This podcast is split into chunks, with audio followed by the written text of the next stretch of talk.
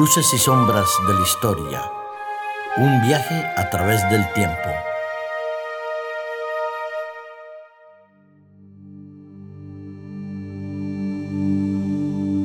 Hola, ¿qué tal? ¿Cómo estáis? Un gusto volver a saludaros a través de los micrófonos de Hop Media. Ya estamos de vuelta en un nuevo capítulo de Luces y Sombras.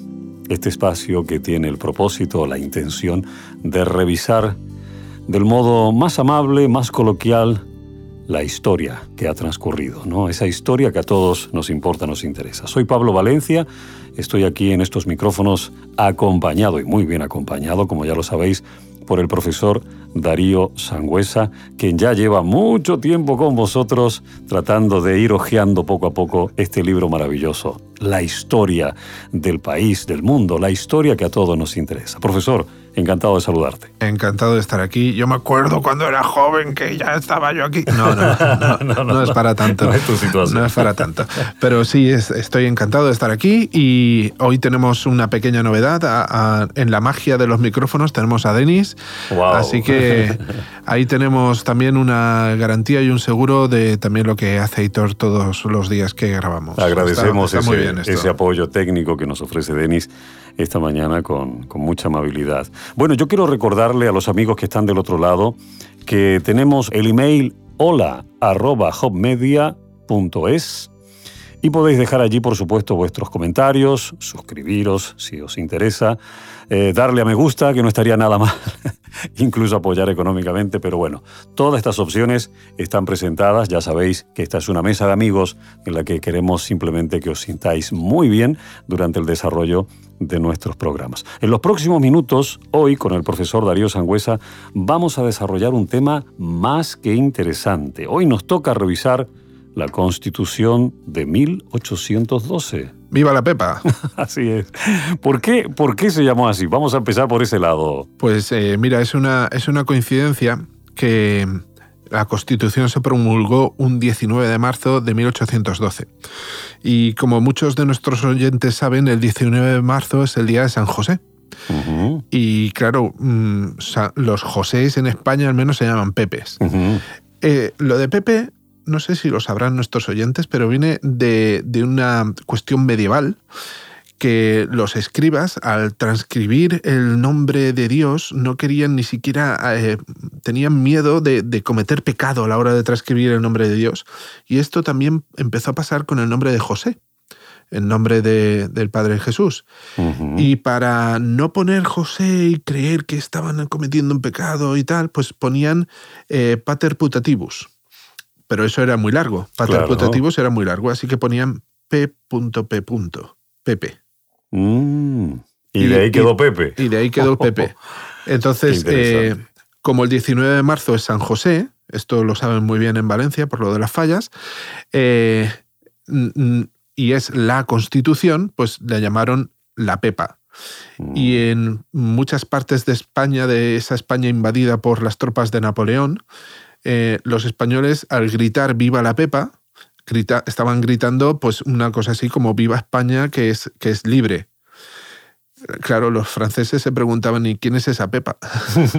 ¿De qué estáis hablando? Era, era una especie de código. Interesante. Que todos los españoles sabían, los soldados franceses no lo sabían. De esa manera, por lo menos, eh, expresaban su alegría, ¿no? Sí. Y así nos ha llegado hasta hoy, que hoy la verdad pues no significa nada de viva la Constitución de 1812, ni viva una España libre, ni nada por el estilo, sino que significa fiesta y holgorio como viva la Pepa, aquí todo el mundo está de fiesta. Está de fiesta, exactamente. La usamos a menudo y no solamente aquí, sino que también en otras latitudes, ¿eh? sí, sí, sí, en toda Latinoamérica. Bueno, eh, ¿en qué consistió esta constitución? ¿Qué fue lo que en realidad consiguió el pueblo con la constitución de 1812? Primero de todo consiguió resistencia a las tropas invasoras. Las tropas invasoras vinieron por una serie de, cuestiones estratégicas, tanto a nivel de corte como a nivel de, territorio. Napoleón estaba expandiendo el territorio de Francia, estaba expandiendo las ideas revolucionarias. Eh, desde mi punto de vista, tenía buenas intenciones, aunque malas maneras, porque las, ideas revolucionarias eran buenas, pero no se pueden imponer a la fuerza.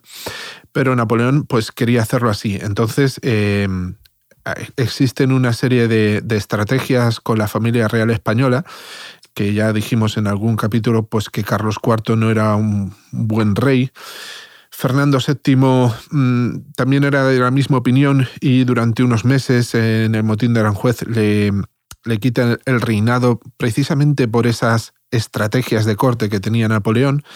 Finalmente hace llevar a la familia real a Bayona, es una población del sur de Francia y fronteriza con, con, España, y bueno, pues allí eh, hace las capitulaciones, porque los ejércitos de Napoleón habían entrado en la península ibérica con el objetivo de invadir Portugal y atacar Portugal. Ese era el principal objetivo que tenía. Que por cierto, Portugal era aliado de Inglaterra y, bueno, pues los amigos de mis enemigos son mis enemigos y por esa cuestión las tropas francesas pidieron permiso a la familia real o a lo que quedaba de ella para entrar en España y atacar Portugal. Pero claro, ya una vez dentro, pues eh, ya de paso, ¿no? Ya que estamos aquí. ya que estamos aquí pues eh, invadimos España y obligamos a la familia real pues a abdicar del trono en favor del hermano de Napoleón, José I Bonaparte.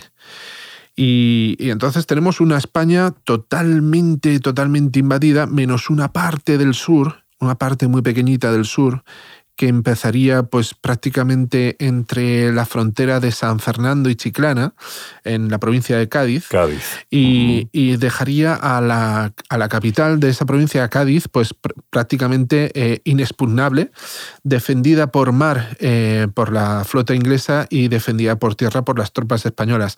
Si los, los oyentes tienen un momentito y pueden visualizar en Google Maps eh, cómo es Cádiz, Cádiz es una, una península que, que está eh, que aflora en el Océano Atlántico y deja entre medias la bahía de Cádiz. ¿vale?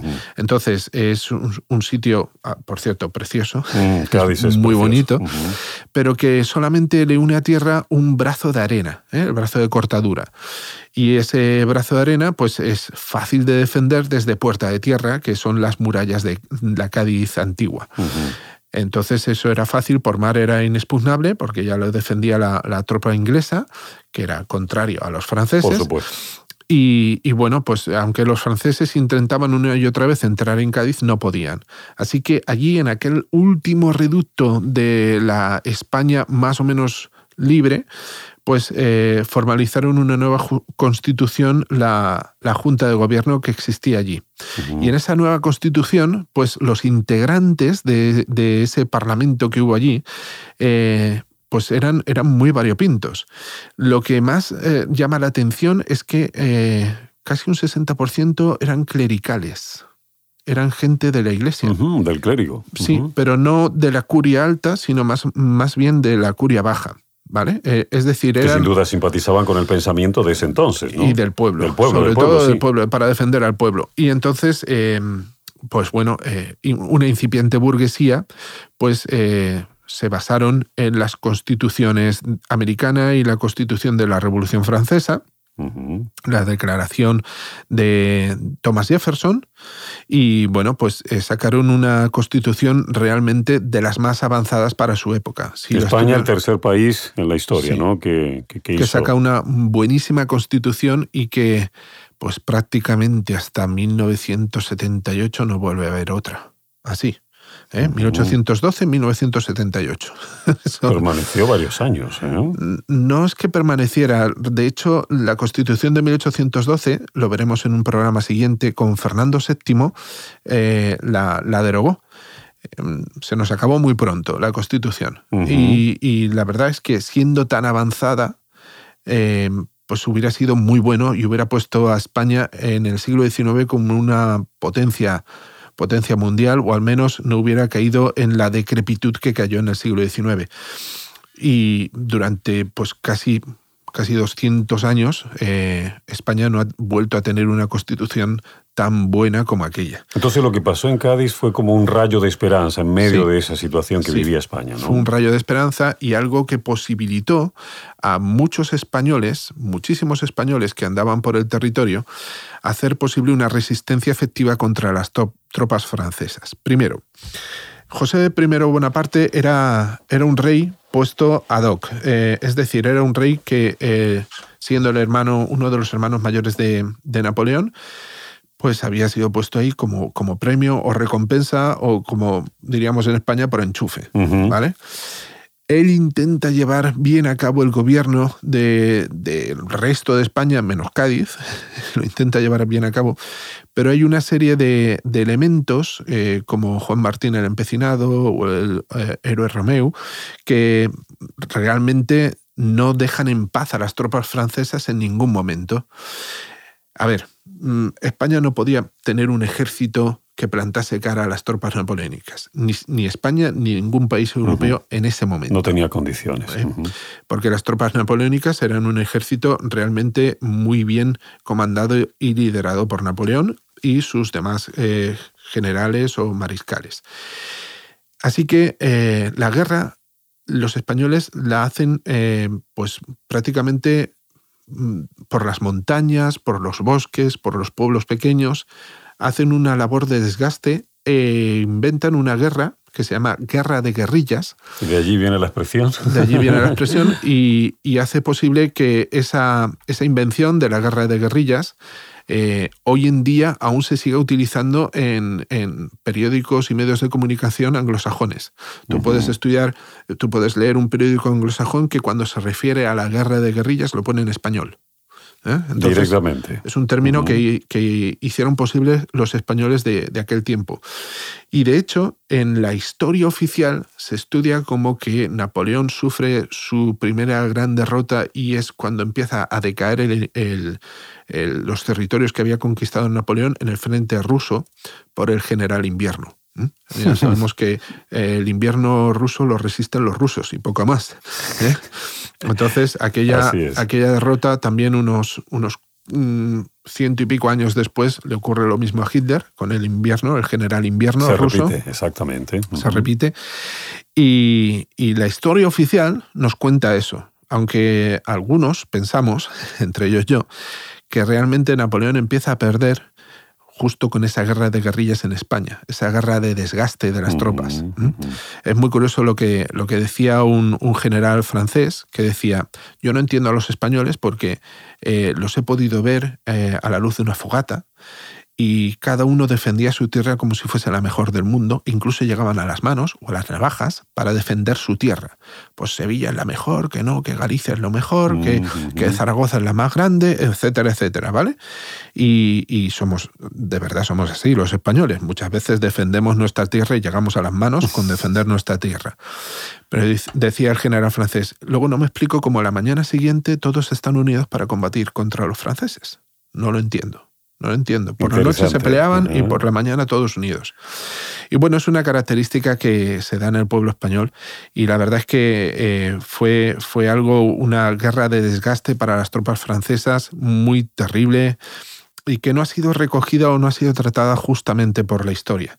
Está luego la batalla de Bailén, que, ahí sí le infringimos una derrota a las tropas napoleónicas, pero digamos que ya estaba, ya estaba por acabar ese, ese imperio de Napoleón que había logrado expandir las ideas de la revolución por media Europa. Y me imagino que en ese tiempo habían caudillos en cada zona de España, en cada sitio de España, llevando a cabo ese, ese esfuerzo, ¿no? Había, había gente que realmente se, se arrogaba el el tema del caudillo, o el tema del líder, porque así lo pensaban. Tenemos, por ejemplo, el héroe Romeu, que era una persona de, Sagunto, en la provincia de Valencia, que lo que era era una persona, un rico terrateniente, y cuando ve que las tropas francesas invaden el territorio, decide donar todo lo que tiene y todo lo que es él a la lucha contra los franceses.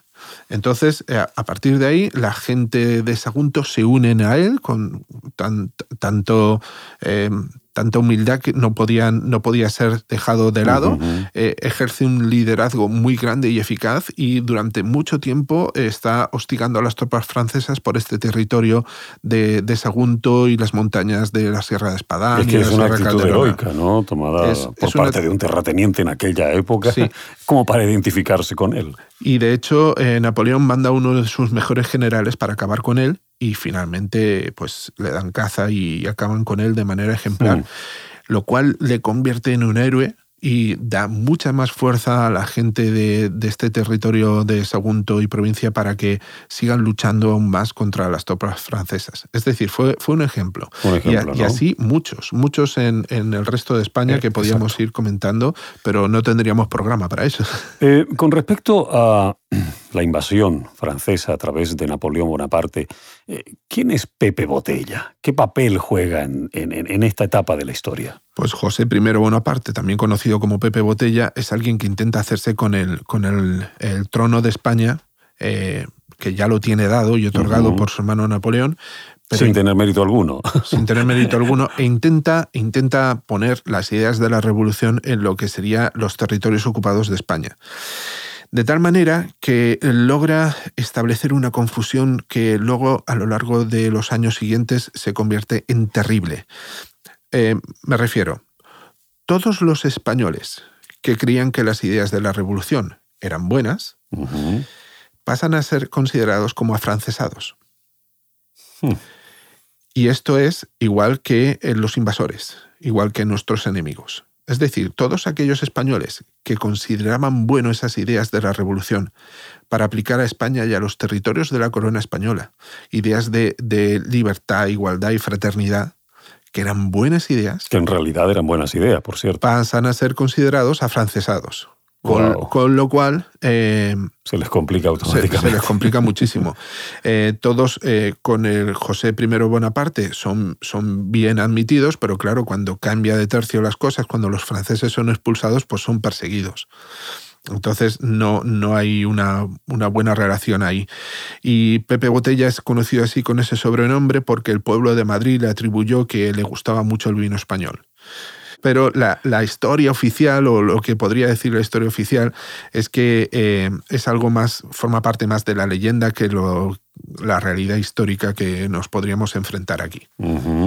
Bueno, pues eh, yo creo que con esta pincelada ya tenemos una idea muy importante con respecto a lo que ha ocurrido en España en esa época y sobre todo lo que significó la redacción de ese, de ese documento que por supuesto legó la libertad, la esperanza, ¿no? esos derechos que, de los que hoy todos gozamos.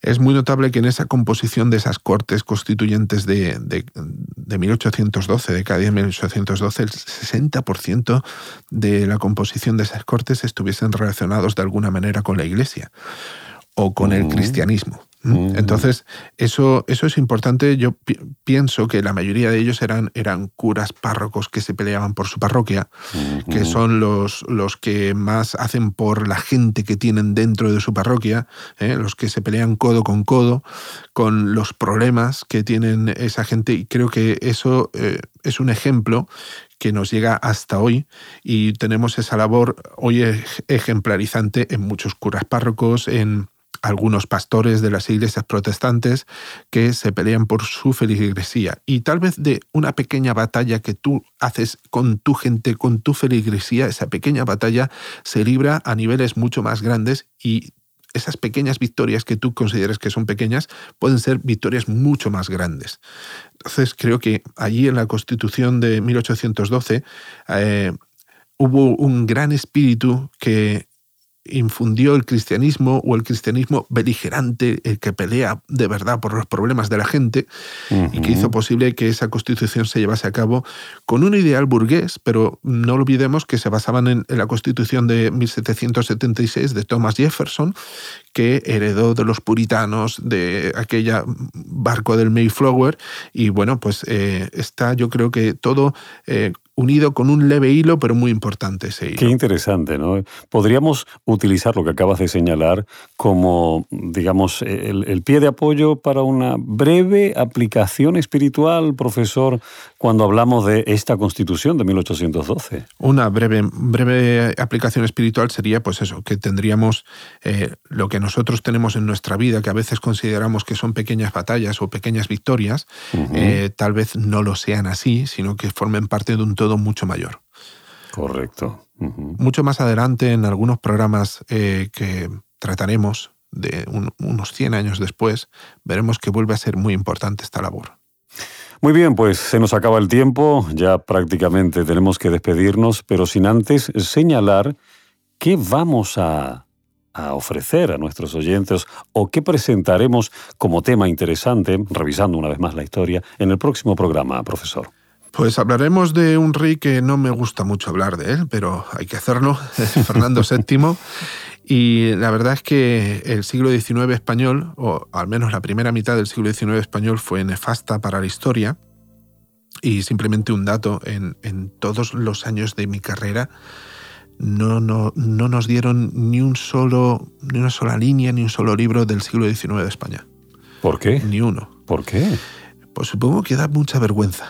Ah, sí. Sí da mucha vergüenza. Pero soslayar la historia es un gran pecado. Y de hecho, cuando, cuando empecemos a estudiarla con nuestros oyentes, veremos que realmente es una época muy, muy complicada que nos llevó a tres guerras civiles, algo, algo terrible. De los errores hay que aprender, profesor. Pues sí, y cada vez más.